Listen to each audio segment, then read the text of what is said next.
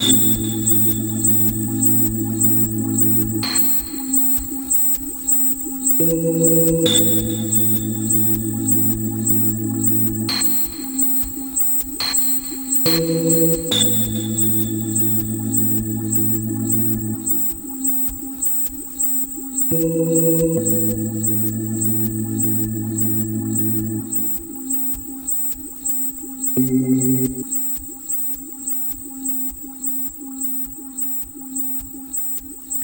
Ihr hört den Pepcast, heute die Ausgabe 70. Im Pepcast hört ihr Interviews, die ich führe für meine Radiosendung Mrs. Pepsteins Welt, die in mehreren freien Radios im deutschsprachigen Raum ausgestrahlt wird. Die Sendung gibt es natürlich mit Musik, nur im Radio, aber die Interviews sind ja manchmal auch so ganz spannend und ihr könnt euch die Musik der MusikerInnen, die hier vorgestellt werden oder die Menschen, mit denen ich hier spreche, die findet ihr auch sonst so und könnt deren Musik hören, falls ich eine Musikerin interviewe. In dem Fall von heute ist es so, ich interviewe Rapperin und Produzentin Bleike. Wir sprechen über das aktuelle Album Hydra Styles und um, beziehungsweise über Gefühle. Schöne Gefühle gibt's da. Es wird auch immer mal gelacht, aber es geht auch ziemlich tough hierzu. Ähm, es geht um Trauer, ähm, es geht auch um schlechte Erfahrungen, es geht auch um Wut und wie Wut produktiv sein kann und was das alles noch mit Musik machen zu tun hat. Viel Spaß mit dem Gespräch hier. Gut, dann fangen wir jetzt einfach mal an. ja, heute in Mrs. Pepsteins Welt ist zu Gast äh, Pleike. Du bist äh, Rapperin und Producerin aus Leipzig und hast jetzt gerade dein neues Album Hydra Styles ähm, released. Hallo, wie geht's dir heute? Hallo, ähm, ja, ganz okay, Nebenperiode und Emotionalität und Aufregung freue ich mich hier zu sein. Also über Gefühle werden wir auf jeden Fall heute noch reden. Yay. Das steht fest. Äh, dafür liefert dein Album die Steilvorlage. Aber ich würde zuerst gerne mal von dir wissen, ähm, was du heute Nacht geträumt hast. Kannst du dich noch an irgendwas erinnern? Krasse Einstiegsfrage. Ich habe geträumt, dass ich ähm, sterben muss. Oha. Oh weia, okay, na das ist jetzt aber ein krasser Einstieg für unser Interview. Ich hatte du hast gefragt.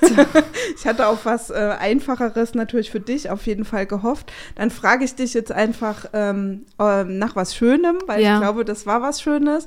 Du hast nämlich am Mittwoch äh, als Support für Maribu gespielt im Werk 2 in der Halle D. Voll. An was erinnerst du dich von dem Abend? Also es war halt so Mittwochs, das ist nicht so mein Konzerttag. Es war so ein bisschen ähm, hat mich so ein bisschen rausgerissen, dass ich plötzlich den Tag über so Alltagssachen mache und abends dann auf der Bühne stehe. Ähm, das war für mich ganz spannend und dadurch war ich aber auch irgendwie entspannt drauf und für mich ähm, war es halt krass auf so einer Konzertveranstaltungen zu spielen, weil ich sehr gewohnt bin, eher in so Veranstaltungskontexten zu spielen, wo ganz viele Acts sind, wo es viel um Party geht oder einen politischen ähm, Zweck und so weiter. Ähm, und der Fokus auf die Mucke jetzt nicht so intensiv ist, wie, wie zum Beispiel am Mittwoch auf so einer Bühne, wo die Leute nur hinkommen, um, um dir, dir zuzuschauen und dir zuzuhören und diese Aufmerksamkeitsspanne einfach viel krasser ist. Und davon war ich ein bisschen irritiert und überfordert und auch schon wieder so, oh mein Gott, was für eine Möglichkeit. Und fand die Zusammensetzung aus dem Line-up sehr spannend. Äh, Maribu und Pleike. Äh, Maribu und ich, wir haben uns schon mal irgendwie 2018 oder so, waren wir war ich ja auf Tour ähm, so ein bisschen und da hatten wir uns schon ein paar Mal getroffen und zusammen gespielt und jetzt sozusagen nach ein paar Jahren wieder gesehen und diese Spanne, wo wir uns bewegen, ist ziemlich weit auseinander musikalisch. Und für mich war das aber so grandios zu sehen, wie so viele Überschneidungspunkte dann doch da sind. Und die Show von Maribu mich extrem abgeholt hat und empowert hat. Und ich weil ich auch so viel mit so, so Wutstruggle ähm, und das dann halt so kollektiv nochmal so zu erfahren und sich da gesehen zu fühlen und das, das angesprochen wird, fand ich irgendwie mega nice. Also ich war extrem geflasht von diesem Abend. hätte ich nicht gedacht. Also ich hatte gar keine großen Erwartungen. So, es hat mich auf jeden Fall sehr überrascht und gestärkt. Ich hatte Maribu als, als Voreact gesehen bei Blond irgendwie Ende letzten Jahres und kennen halt äh, Maribu auch schon länger und äh, finde es total Wahnsinn, was sie für eine Entwicklung gemacht hat auch. Ja, auf jeden. Also sie ist einfach echt wie ein Popstar. Ja, auf jeden. äh, ich fand die Überschneidung auch spannend zwischen mhm. euch. Also ich habe ja so ein bisschen, das wird jetzt auch gleich äh, die nächste Frage sein, so zu Technik. Ähm, sozusagen das, was du machst, rein vom Technischen gesprochen, ist ja viel mehr Rap. Also bei Maribu geht es jetzt wirklich in so eine Hyperpop- oder Pop-Richtung. Hm. Trotzdem gibt es ja diese Überschneidungen, also die wir sicher in dem Gespräch auch eh nochmal äh, spüren werden. Und ähm, ja, ich finde gerade Wut halt wirklich auch so ein wahnsinnig spannendes Thema. Und äh, ja, fand, das fand ich auch echt cool. Also ich habe auch gedacht, krass, wie das matcht, weil ich am ja. Anfang auch gedacht habe, so, ja gut, so, hm, ich kann es mir nicht so richtig irgendwie zusammen vorstellen, aber ja. war auch, ich habe mich auch sehr abgeholt gefühlt, auf jeden Fall. Ich kam mir zwar wieder sehr alt vor, aber das geht mir leider immer immer mehr so auf Konzerten, aber mhm. ja. Ja, ist jetzt halt die, die Helene Fischer-Zeit angebrochen. Ja. Ne? Langsam. Spaß. Muss ich jetzt auf Schlagerkonzerte gehen. Ah, ja. Aber Rap ist ja auch der neue Schlager. Bevor wir über dein Album sprechen, ähm, beziehungsweise das spielt auch eine Rolle bei deinem Album. Ich würde gerne mit dir erstmal so übers Produzieren sprechen, weil du bist ja auch als Produzentin auf dem Album, hast ja auch einen Großteil der Sachen auch selbst produziert. Ich würde gerne erstmal mit dir darüber reden, wie du dazu eigentlich gekommen bist, ob das so mit dem, mit dem Rappen als Notwendigkeit kam oder hm. wie es dazu kam. Ja, für mich war es schon eine Notwendigkeit, weil ich mich in so einer komischen Abhängigkeit befunden habe, mhm. die auch auf eine die eine oder andere Art und Weise gut und fruchtbar war und im Austausch gewesen ist halt mit anderen Leuten, die halt Beats mhm. produzieren. Aber das waren halt zu der Zeit, ähm, als ich angefangen habe, Mucke zu machen, hauptsächlich ähm, Dudes mhm. und das ist auch okay, aber das ist auch ein Fehler im System.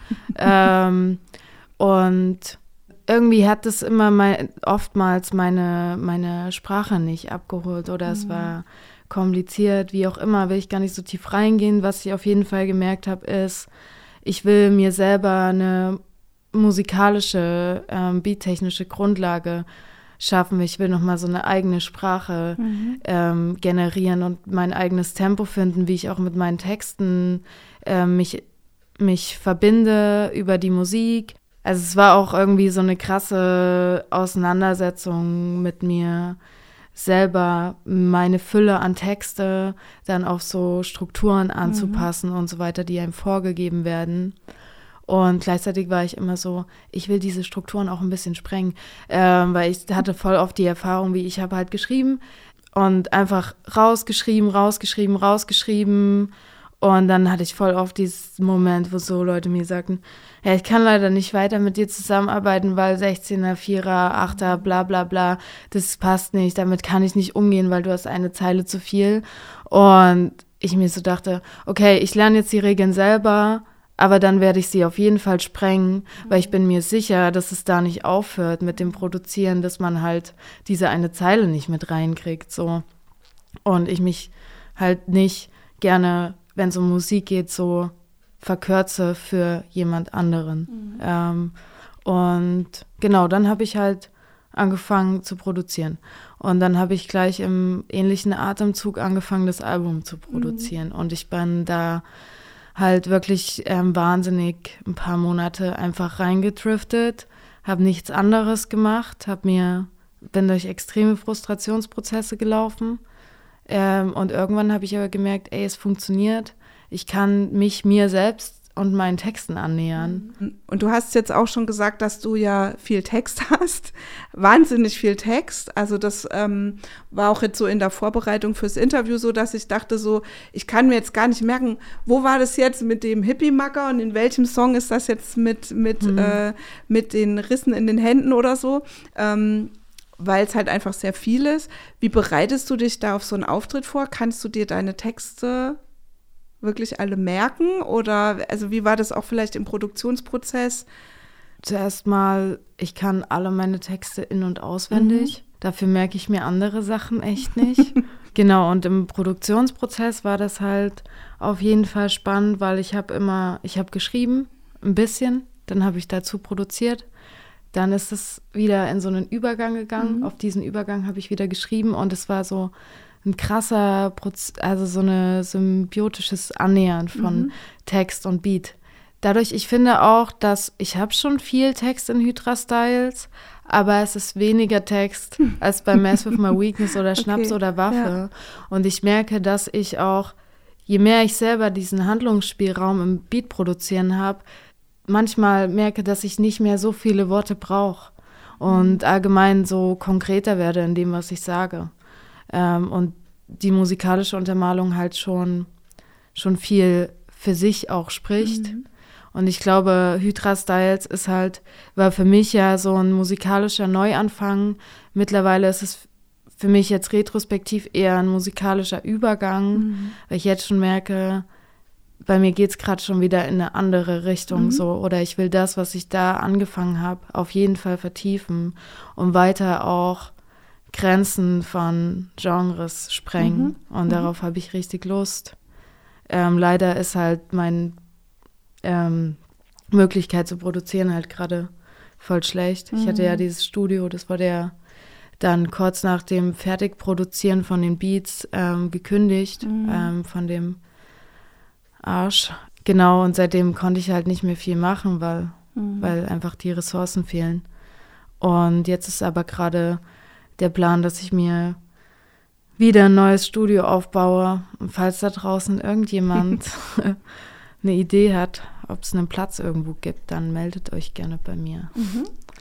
Ähm, ja, das können wir ja gerne weiterleiten. Du suchst dann in Leipzig auch ja einen Platz, müssen wir sagen, weil die, diese ja, Sendung wird noch wird ja noch in anderen äh, Städten auch ausgestrahlt. Ja, Leipzig, ähm, ja. äh, Finde ich spannend, über den Übergang zu reden. Vielleicht müssen wir uns den Übergang für zum Schluss aufheben, weil wir wollen ja auf jeden Fall jetzt auch noch über Hydra, äh, ja, Hydra Styles sprechen. Mhm. Ähm, und äh, aber eine Frage vielleicht vor habe ich noch. Hast du in der Zeit ja wahrscheinlich nicht, aber kannst du es dir auch vorstellen, für andere zu produzieren?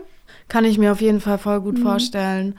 Ähm, wenn ich halt wirklich wieder den Raum und die Zeit mhm. dafür habe, mhm. ähm, habe ich Bock, Mucke zu machen für mhm. und mit anderen Leuten. Ich habe auch so eine arschgeile Projektidee, ähm, so im Sinne von queerer Rap in mhm. Leipzig ähm, die ich jetzt aber noch nicht aussprechen will, weil ich denke, ich brauche dafür erst wieder mein Raumschiff, mhm. in dem ich so Sachen machen kann.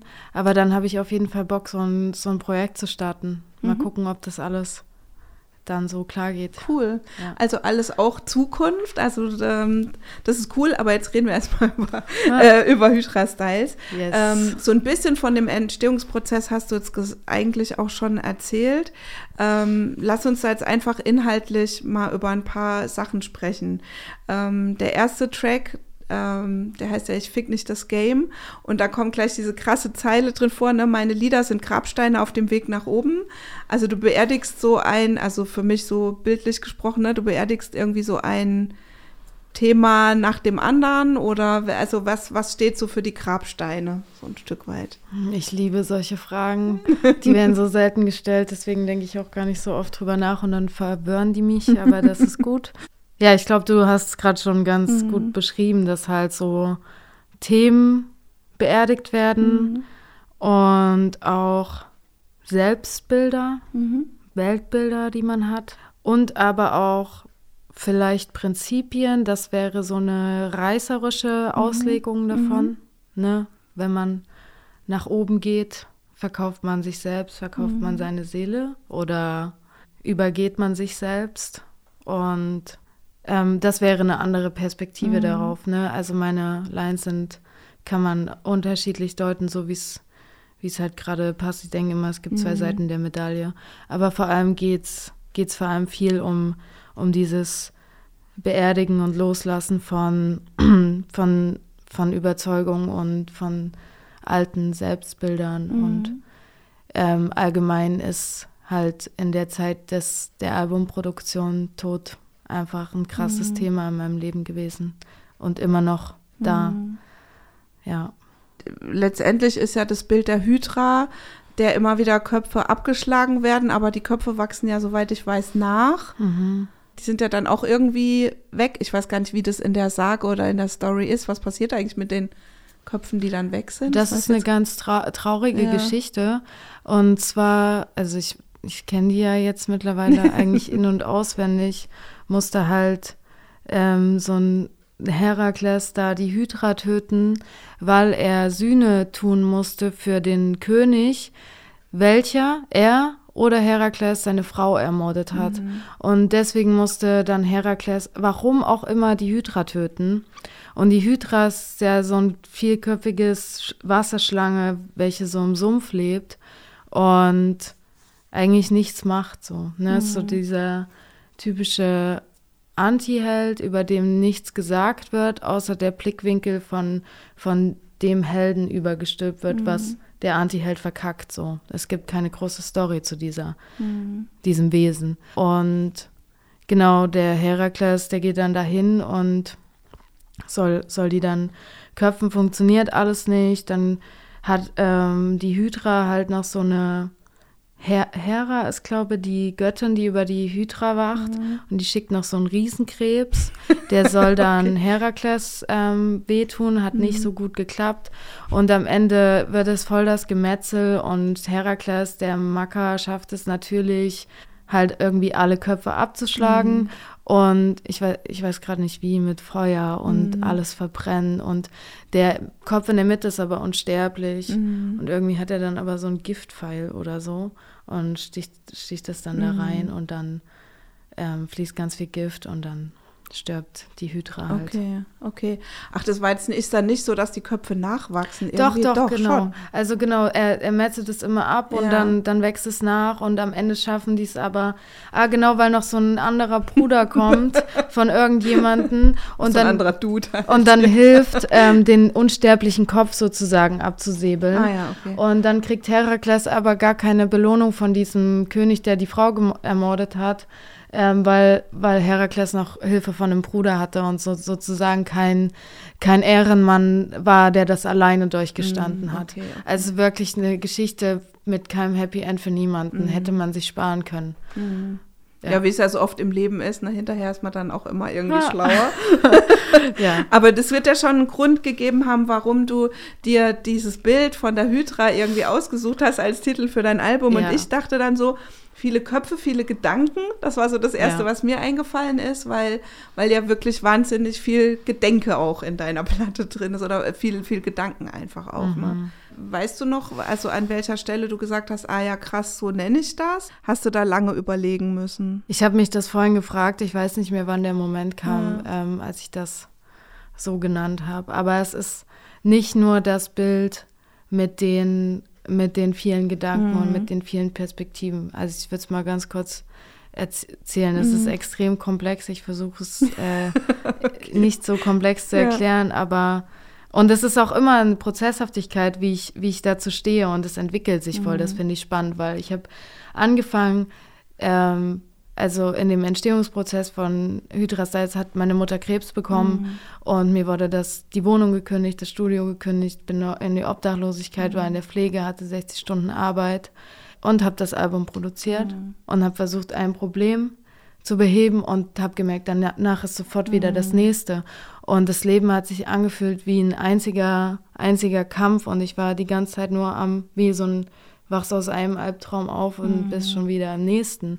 Und da ist halt dieses Bild von der, von dieser vielköpfigen mhm. Ungeheuer gekommen.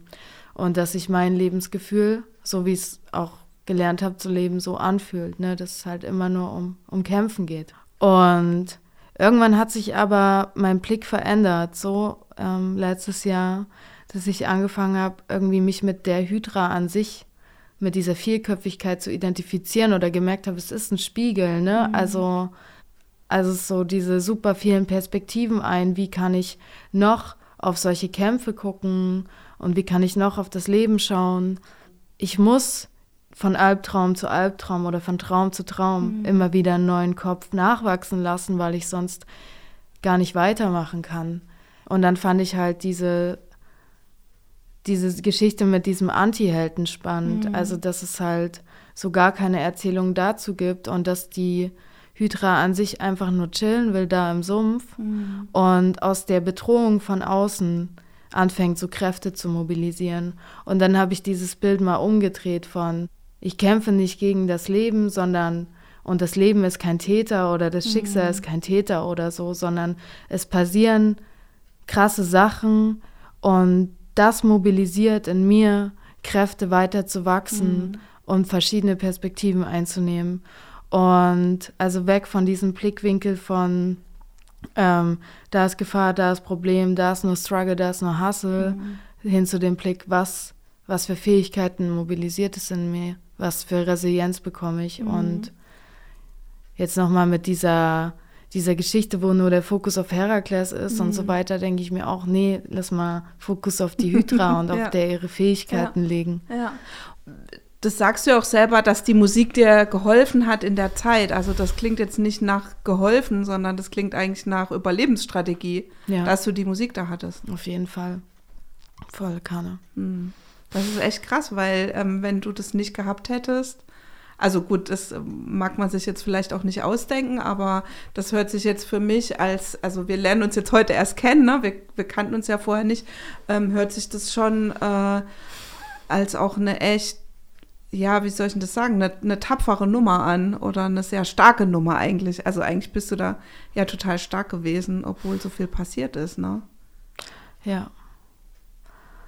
Ja, das kann man schon so sagen, mhm. auf jeden Fall. Ey, ich bin auch echt dankbar, dass die Mucke da ist. Mhm. Auch wenn ich immer an dem Punkt war, als ich halt nur noch am, am Rennen war, dieses, diese anderthalb Jahre, dass ich und die Mucke noch dazu mhm. hatte, dachte ich, die Mucke muss weg weil dies ja noch eine extra weil Belastung. Weil es so aufwendig ist. Ich ja. muss mich um mhm. meine Existenz kümmern. Das ist mir nicht erlaubt, jetzt hier so, mhm. so fantastische Gedanken zu haben, dass ich ja Musik machen dürfte, mhm. dass ich die Möglichkeit habe, hier wirklich meinen mein Traum zu leben, weil ich bin die ganze Zeit eigentlich nur damit mhm. beschäftigt, mein Überleben und das von anderen Personen zu mhm. sichern. So.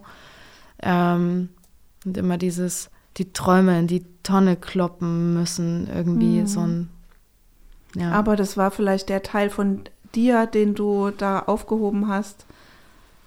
Also, weil du, wenn du so viel an andere gibst, sozusagen, war halt die Musik das, was du für dich auch alleine hattest, vielleicht, ne? Ja. Klingt jetzt sehr hobbypsychologisch, weiß ich jetzt auch nicht, ob man das so sagen ich kann. Ich liebe es.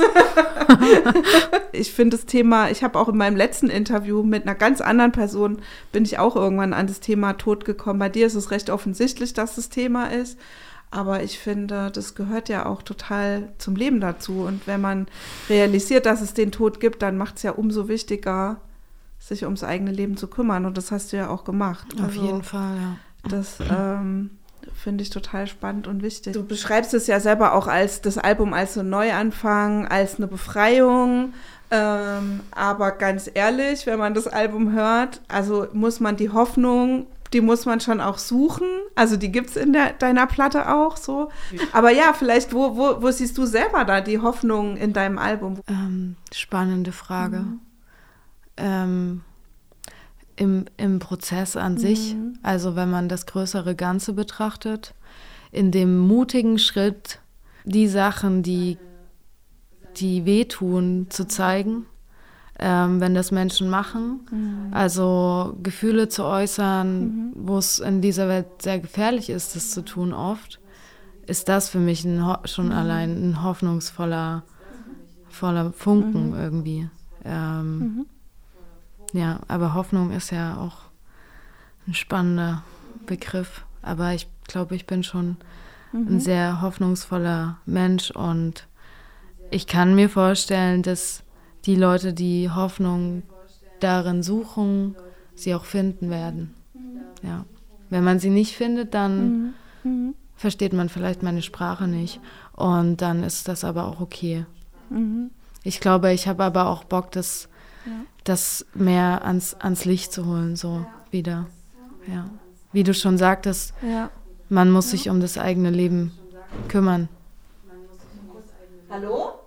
Das ist mir gerade eingefallen, dass ich mittlerweile daran glauben möchte, dass man manchmal in manchen Punkten des Lebens es, also alles, was man jemals geglaubt hatte zu sein, irgendwie loslassen muss und dafür aber auch alles ans Licht bringen muss, an, an Scheiß so. Mhm. Und dass daraus am Ende eine ganz neue, selbstbestimmte Hoffnung entwachsen kann und nicht so eine Hollywood-Scheiße. Mhm. Ne? So irgendwelche Illusionen, ja. die einen von, von irgendwelchen gesellschaftlichen Vorstellungen eingetrichtert werden, sondern eine Hoffnung, die man sich selber schafft. Cooles Bild, also so eine Art Zuversicht auch wahrscheinlich so ein Stück weit, ne? Ja. Auf, auf, aufs Leben.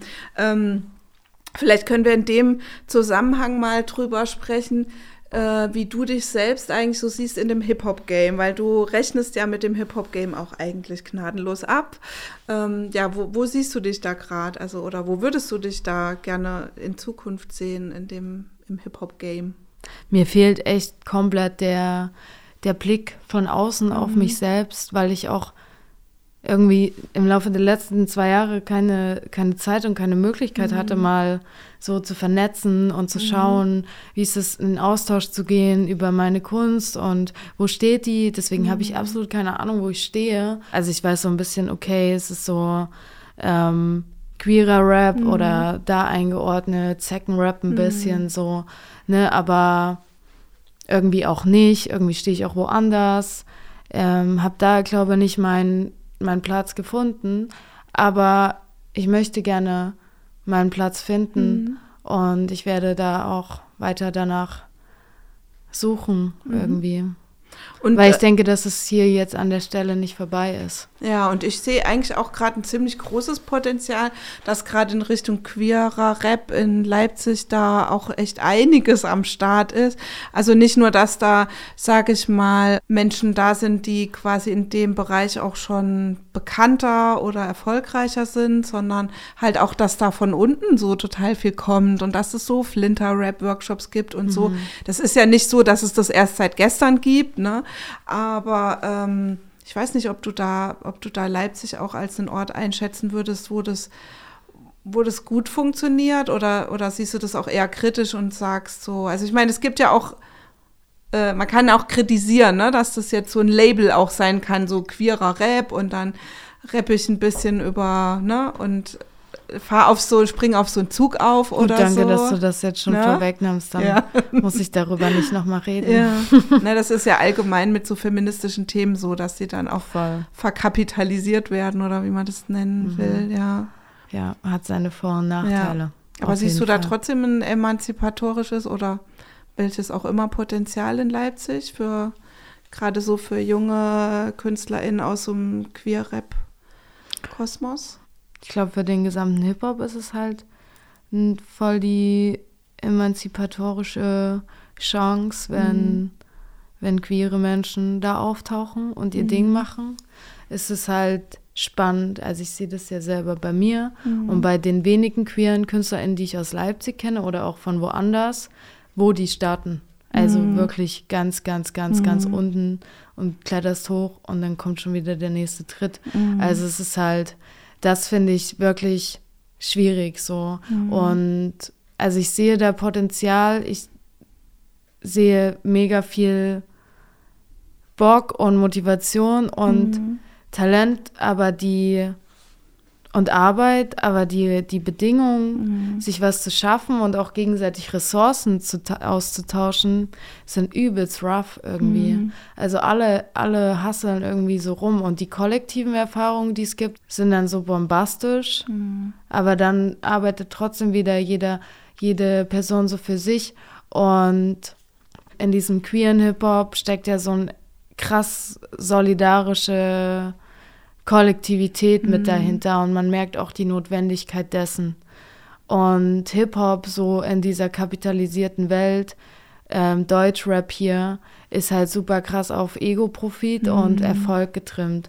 Und ich glaube, ähm, dass das beides halt schwierig zusammengeht und es aber schön wäre, wenn queere KünstlerInnen auch diesen Erfolg mhm. halt bekommen können, aber auch, dass sich halt wieder ein bisschen beißt mit diesem ganz von unten starten und sich gegenseitig die wenigen Ressourcen, die man hat, noch auszutauschen, kommt man gar nicht dazu, halt auch diesen persönlichen Erfolg zu haben und kriegt dann halt so einen Frust auf Leute, die halt einfach das alles auf dem Silbertablett mhm. serviert bekommen, mhm. sich nicht vernetzen, nichts für andere machen und absolut gefeiert werden und also so, das ist so ein bisschen mein Bild, was ich mhm. habe und das finde ich extrem schade. Ähm, aber ich glaube, dass sich das in den nächsten Jahren auch verändern wird und ich glaube, wichtig ist, sichtbar zu machen, wo man wirklich ähm, als, als queere Person zum Beispiel startet, so mhm. in, die, mhm. in, diesem, in diesem Erfolgssystem. Ne? Mhm. Ja, es ist ja so ein bisschen wahrscheinlich so ein zweischneidiges Schwert, ne, weil du ja, du willst ja auch erfolgreich sein mit deiner Musik. Du willst ja, dass Menschen das hören, ja. das wahrnehmen, dass sie irgendwas damit anfangen können, dass sie dich feiern, kritisieren, mit dir über die Musik reden oder was auch immer. Ne? Ähm, aber sozusagen, wenn die Ressourcen zu wenig sind oder so, ist es natürlich großer Mist. Würdest du das auch so als so ein Stück weit Neid beschreiben, dass es sozusagen so auch ungerecht verteilt ist, zu sagen, manche haben halt bessere Chancen irgendwie. Also ist halt die Frage, gucken wir uns jetzt den Neid an oder gucken wir uns die Ungerechtigkeit ja. an? So. Also das ist halt, ich glaube manchmal, also da muss man sich so ein bisschen entscheiden, worauf man blickt. Neid kann sich jede Person für sich, sich persönlich anschauen und darüber auch sprechen, aber das ist gerade, glaube ich, nicht so Hauptaugenmerk. Was ich halt merke, ist halt, dass so eine Erfolgskritik mhm. dasteht gegenüber diesen, ähm, ja, ich will also irgendwelchen Cis-Typen zum Beispiel, die halt erfolgreich sind und dann lehnt man das ganze Erfolgskonzept mhm. ab, weil man es selber nicht erreichen kann. Und das finde ich halt schwierig, weil es löst irgendwie das Problem nicht, obwohl ich da schon mitgehen kann. Ähm, aber ich wünsche mir trotzdem mehr Erfolg für queere mhm. KünstlerInnen, für BIPOC-KünstlerInnen, mhm. halt für Leute, die nicht cis, männlich mhm. und hetero und weiß sind. Mhm. Ähm, ja. Ja. Also die haben auch einen, den Kuchen verdient. Genau. Und du auch. Ja. ähm, Voll. Auf deiner Platte gibt es so zwei Songs, die auch konkret auf sich mit Cis-Männern beschäftigen. Das eine ist so ein Stück weit, du bist kein freier Mensch und das andere ist auch Ralla Ralla. Es sind aber so verschiedene Phänotypen von äh, Cis-Männern, die da so vorkommen. Das verfickte Männlichkeitsthema, echt, ey, es macht mich so fertig. Jedes Mal immer dieselbe Scheiße. Es wäre halt cool, wenn mal so einfach Cis-Männer darüber mehr nachdenken würden als dass man sich selber immer so abquält mit dieser Thematik und noch allem gerecht werden will. Eigentlich auch blöd, dass ich dich das jetzt wieder gefragt habe, ne? Also das stimmt schon, was du sagst. Eigentlich wäre es halt auch cool, wenn äh, die, die es betrifft, einfach auch mal selber was machen würden.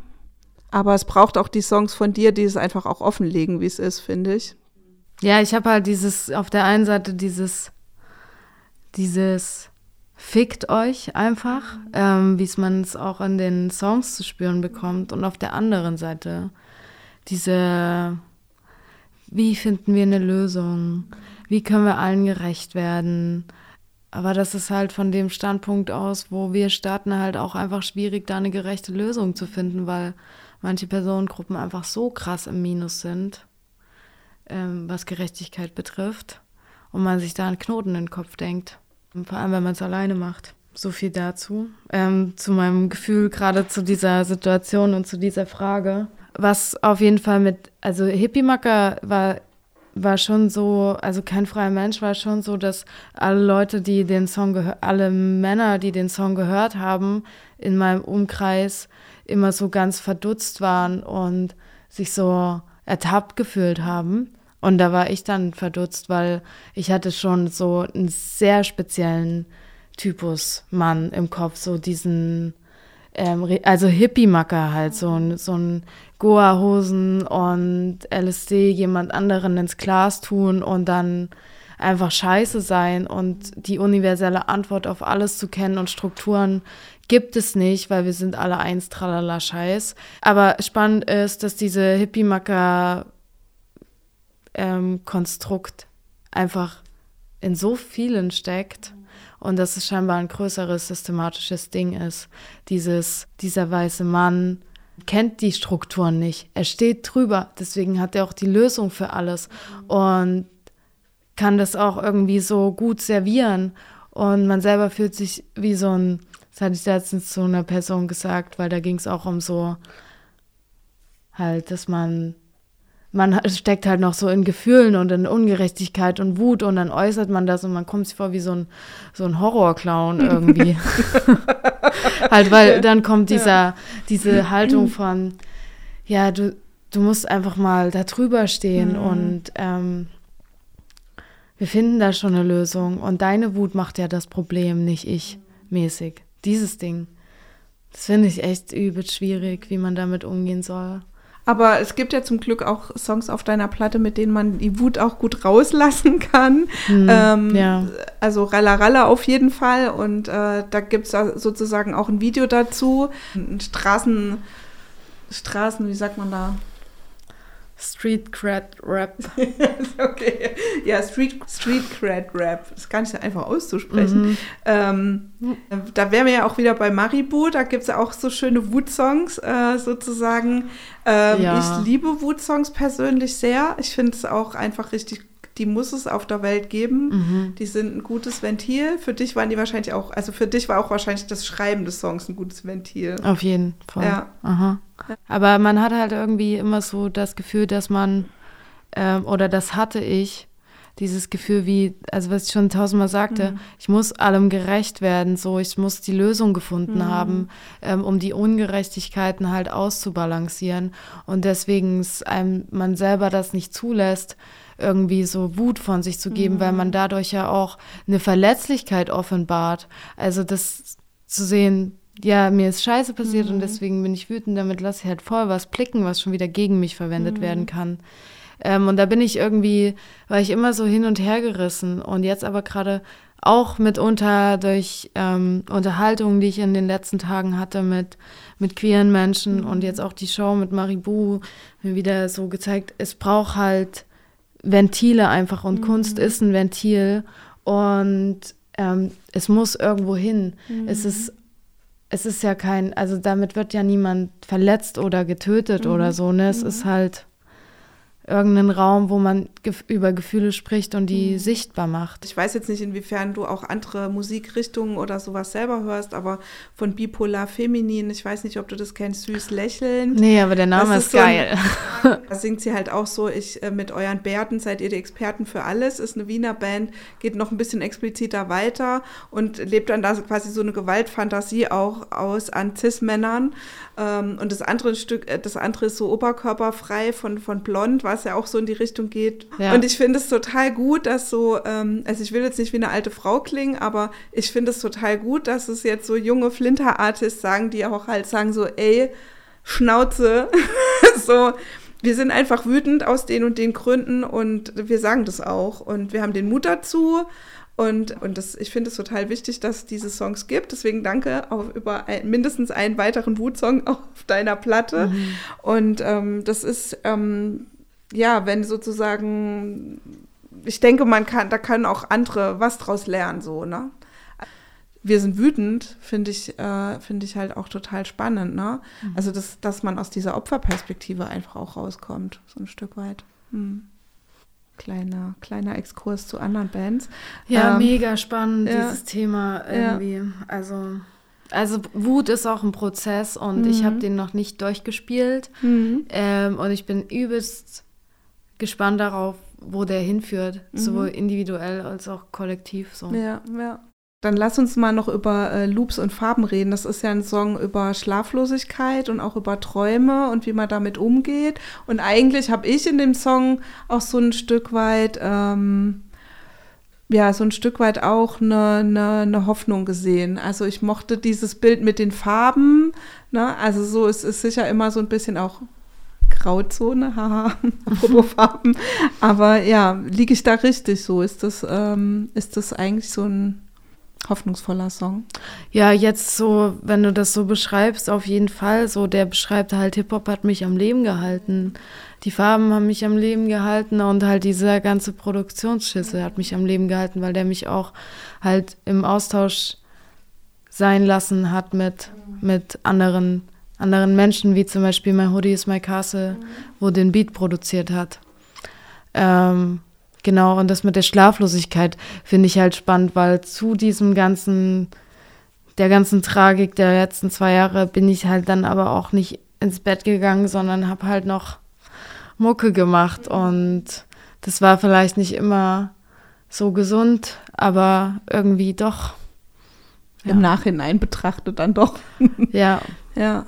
Und bist du eher der Typ, der nicht einschläft oder der Typ, der nicht durchschläft? Ähm, ich bin beides. Ja. Okay. Ja. Ja. Also generell ist Schlaf eher dann auch so ein, so ein Thema. Seit ähm, letztes Jahr ist Schlaf meine oberste Priorität, weil ich hatte halt wirklich gar nicht mehr geschlafen. Mhm. Und irgendwann dachte ich so, ey, mein Nervensystem mhm. muss halt wieder, muss klarkommen. Das ist die Grundvoraussetzung für einen funktionierenden Kopf und weitermachen zu können.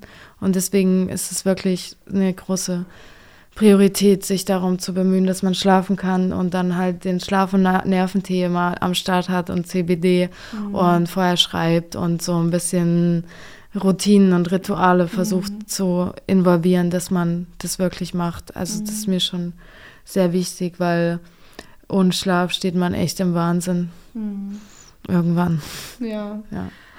Ja, ich bin auch so eine echt schlechte Schläferin und äh, ich schlafe zwar nachts, aber irgendwie auch nicht mehr so viel. Ich befürchte, es hat auch was mit der Menopause zu tun. Da, meine Oma sagt immer, dass die senile Bettflucht. Ja, ja. Ich glaube, an dem Punkt bin ich noch nicht, aber okay. ähm, ich habe auf jeden Fall heute schon um halb sechs morgens dein Interview mit Nifty gehört. Beste Zeit. Der Morgen ist die beste Zeit, auch um sich mit mir zu unterhalten. Ja. Und, ähm, Ach echt, dann hätten wir uns einfach heute früh treffen können. Ja, voll. Das wäre besser gewesen. Ja. Ich liebe den Morgen. Lustig. Warum haben wir das nicht gemacht? Das ist ja sehr spannend. Nächstes ich bin Album auch, dann. Ja, ich bin nämlich auch so. Also ich fahre auch am Wochenende einmal ganz früh an See und so. Geil. Ich ja, finde echt gut. so, mhm. morgens finde ich eigentlich auch, finde es halt auch, ich mag daran auch, dass halt noch nicht so losgeht. Voll. Also so, dass man noch nicht in diesem Tagesschüssel ja, ist. Voll. So. Mhm. Das ist halt so ein kleiner Urlaub immer. Cool. Aber ich meine, auf die Idee wäre ich jetzt echt nicht gekommen, dich zu fragen, ob wir uns um 7 Uhr morgens treffen wollen. Ja, das ist vielleicht auch echt ein bisschen zu früh. Ich ja. muss erst mal Kaffee trinken und klarkommen, aber so, ja, doch schon die die Drehe. Ah ja, okay. Nächstes Mal. Cool. Ähm, du hast auf dem Konzert am Mittwoch gesagt, ähm, du hast gelernt, Gefühle zu fühlen und du bist auch pro Gefühle fühlen. Und hm. ähm, hm. das klingt erstmal ganz schön also erstmal klingt so ein bisschen hippie-mäßig auch und dann klingt es auch ganz schön, ganz schön hart, finde ich. Das ist so geil, ey. Das krass naja. Gefühl, okay, du bist so ein Hippie, ey, du bist so ein ESO. Das ist ja schon, okay, ich, nee, das war alles nur ein Spaß. Ich fühle keine Gefühle. Ich bin ein Stein. bist du voll hardworking. Ja, ja, übelst high functioning, ja. rational. Ich Multifunktional. Lese, ja, ich lese auch nur Sachbücher ähm, genau, nee, egal. Nee, aber Gefühle fühlen finde ich auch gut. Also, na, ich wollte jetzt nur das ein bisschen ähm, einen kleinen Gag einbauen. Ja, das ist aber ein spannender Gag. ja, und äh, ja, pro Gefühle fühlen, wo liegen da so die also wenn es mal ganz rational betrachtest, aus der Gefühlsperspektive, wo sind da so die, die, die, die Hürden auch? Also sozusagen, dass es schwer ist, kann ich mir vorstellen, aber, oder weißt du was, wir, wir, wir können doch drüber reden, was das Schöne dran ist, Gefühle zu fühlen, ist vielleicht besser. Ja, voll, voll gerne, voll schönes Thema. ähm, das Schöne daran, Gefühle zu fühlen, ist, dass man Oh, das ist so eine schöne Frage. Oh mein Gott, danke. das Schöne daran, Gefühle zu fühlen, ist, dass man bei sich ankommt und währenddessen über sich selbst hinauswächst, würde ich sagen. Weil man, wie zu Anfang des Interviews beschrieben, das damit was zu tun hat, so über so Bilder von sich selbst und Narrative irgendwann aufzugeben oder loslassen zu können und dadurch größer wird. Oder also nicht größer, aber so weiter. Merkt das viel mehr als das, was ich mir die ganze Zeit erzähle. Das ist das Schöne daran. Und das Schöne daran ist auch, ähm, manchmal Korrektiverfahrungen zu machen. Also zum Beispiel das Gefühl auch von anderen Menschen angenommen werden, ohne dass halt umgedreht wird oder ein Drama daraus passiert. Ähm, das mag ich auch ganz gern an Gefühlen fühlen. Und man lernt im besten Falle zu verändern, wie man mit sich selber spricht. Mhm. Also ich bin da ja auch Anfänger in, in diesem ganzen Thema mit Gefühlen so. Mhm. Also ich war immer mein Leben lang halt total überrannt von Gefühlen und wollte die, wollte die eigentlich weghaben, so, weil es viel zu viel war. Und halt auch die Welt das bestätigt hat. Mhm. Und jetzt halt das irgendwie so anzunehmen, zu sagen, das gehört halt dazu und da so, so lieb einfach versuchen zu, zu sein, das, das ist schon krass. Also, das kann ich jetzt gar nicht so krass benennen. Das ist alles halt, das ist halt, fühl, fühlt sich halt krass an. ja, wie findest du das denn, Gefühle Was, zu Gefühle fühlen? fühlen? Also ich finde es auch total gut. Ich, also ich bin aber auch jemand, der voll die Gefühle auch auf der Zunge hat und das hm. Menschen mitteilt. Ja. Ich glaube, das ist manchmal auch schwierig, also oder überraschend oder überfordert für Leute, ne? Wenn, wenn die das dann so wahrnehmen, wenn man irgendwie was sagt, mir geht es heute deswegen nicht gut oder hm. deswegen gut. Aber ich mag das und ich finde es auch total wichtig, Gefühle zuzulassen. So, also auch was dieses Trauerthema angeht, über Gefühle zu reden, finde ich auch gut. Also hm. Alles so im gewissen Maß irgendwie. Mhm. so, ja, Gefühle sind wichtig und also sozusagen nicht alles wegdrücken. Ja. Glaube ich auch gut. Weil sonst sucht sich ganz komische Umwege. Ja. Ne? Das äh, sehen wir, wie diese Welt so, so ja. tickt. Ja. Und Gefühle sind ja am Ende einfach auch biochemische Reaktionen mhm. und die einfach mal so durchfließen. Ich habe letztens mal gelesen, ähm, wenn ein Gefühl länger als zwei Minuten bleibt oder so, dann ist es was, ist es was, also ist es was in der Vergangenheit liegendes. Mhm. Wenn's, das ist jetzt nicht, ich kann das jetzt hier nicht alles. so Hobbypsychologie. Ja, auf jeden Fall, da, da ja. bin ich Profi drin. Ja. Ähm, Profi-Hobby-Psychologe. Genau, wenn es kürzer ist, dann ist es halt einfach ein Gefühl, was der Echtzeit entspringt und was auf irgendwas reagiert. Mhm. Und das finde ich halt spannend. Also, weil, wenn man so merkt, man kommt immer wieder auf das gleiche Gefühl, das haftet dann so an den ganzen mhm. Tag oder länger, dann ist es aber halt auch einfach ein Hinweis, sich damit auseinanderzusetzen, mhm. dem nachzugehen, rauszufinden, wo das herkommt, Sachen über sich selber ähm, kennenzulernen und auch sich selber halt so erforschen und in diesen, diesen Blick rauszufahren aus sich selbst über sich und zu schauen, was ist denn da alles? Mhm. Und das macht auch wieder eine Weite auf und ganz andere Handlungsspielräume. Mhm. Und ich finde diese Reise echt irgendwie übelst abgefahren so. Ich würde jetzt einfach zum Schluss unseres Interviews kommen. Wir haben ja ganz am Anfang auch so ein Stück weit geredet, was jetzt alles so kommen kann, weil Hydra Styles ist in der Welt und ähm, ich hoffe, dass es ganz viele HörerInnen findet und äh, ja. dass du auch schöne Rückmeldungen oder dass du auch Rückmeldungen bekommst. Ich glaube, das wünschst du dir auch so ein bisschen. Ich hatte schon mir das ernst genommen, mich um den Vertrieb von Hydra Styles zu kümmern und das hochzuhieven so und das zu pushen und da auch Promo zu machen und tralala.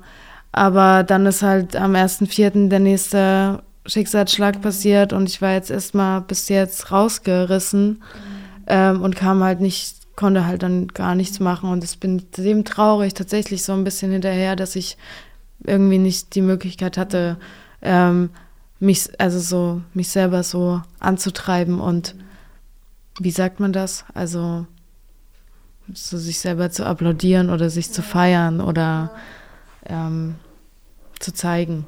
Ach so, ja. dich selbst zu feiern dafür, dass du das jetzt released hast, sozusagen ja, und für dann das Release. Mhm. diese Promo-Sachen ja. zu machen ja, und zu sagen, hier ist mein Ding, das will ich jetzt da haben und guckt euch das an. Also das hätte ich mir auch erlaubt so oder getraut zu sagen, guckt euch das an, ich, ich freue mich und macht Like und bla bla bla, aber ich bin dazu halt einfach nicht gekommen so.